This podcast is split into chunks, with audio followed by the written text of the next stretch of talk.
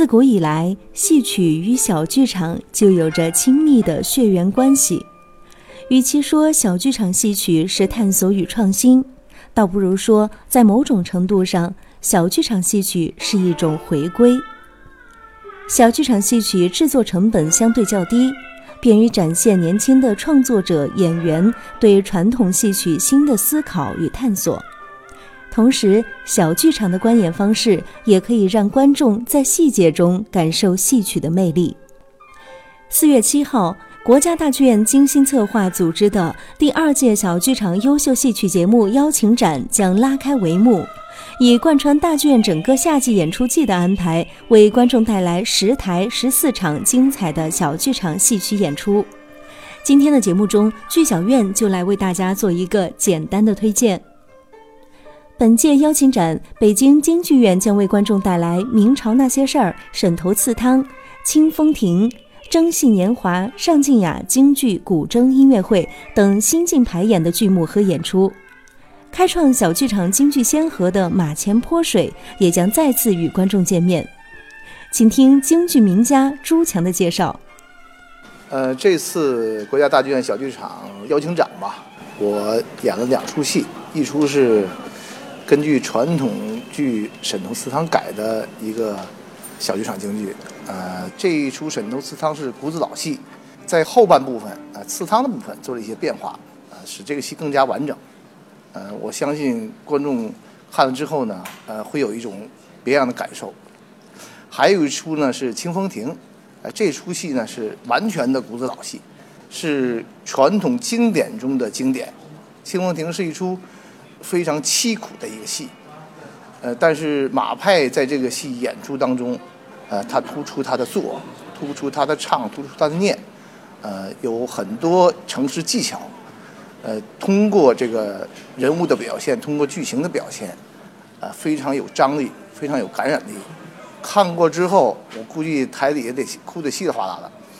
我希望这两出戏，呃，是能够让观众感受到，在这个小剧场的环境当中看戏的一种体验。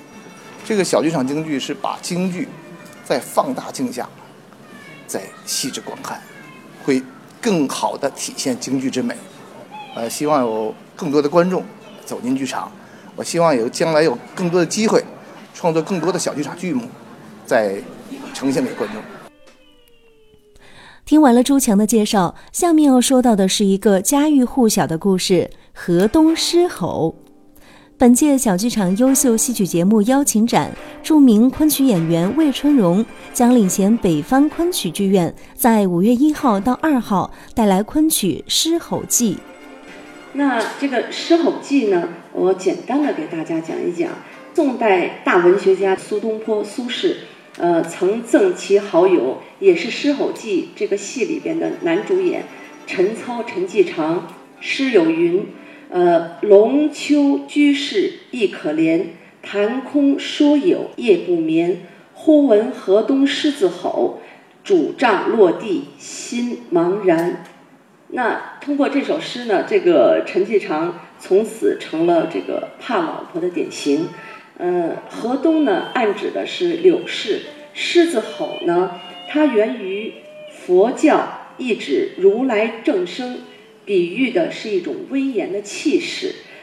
我们这出戏呢是四折的小全本，呃，其中第一折《归雁》呃是从没有在舞台上演出过的，所以我们这次呢把它呃拎出来作为起始的第一折。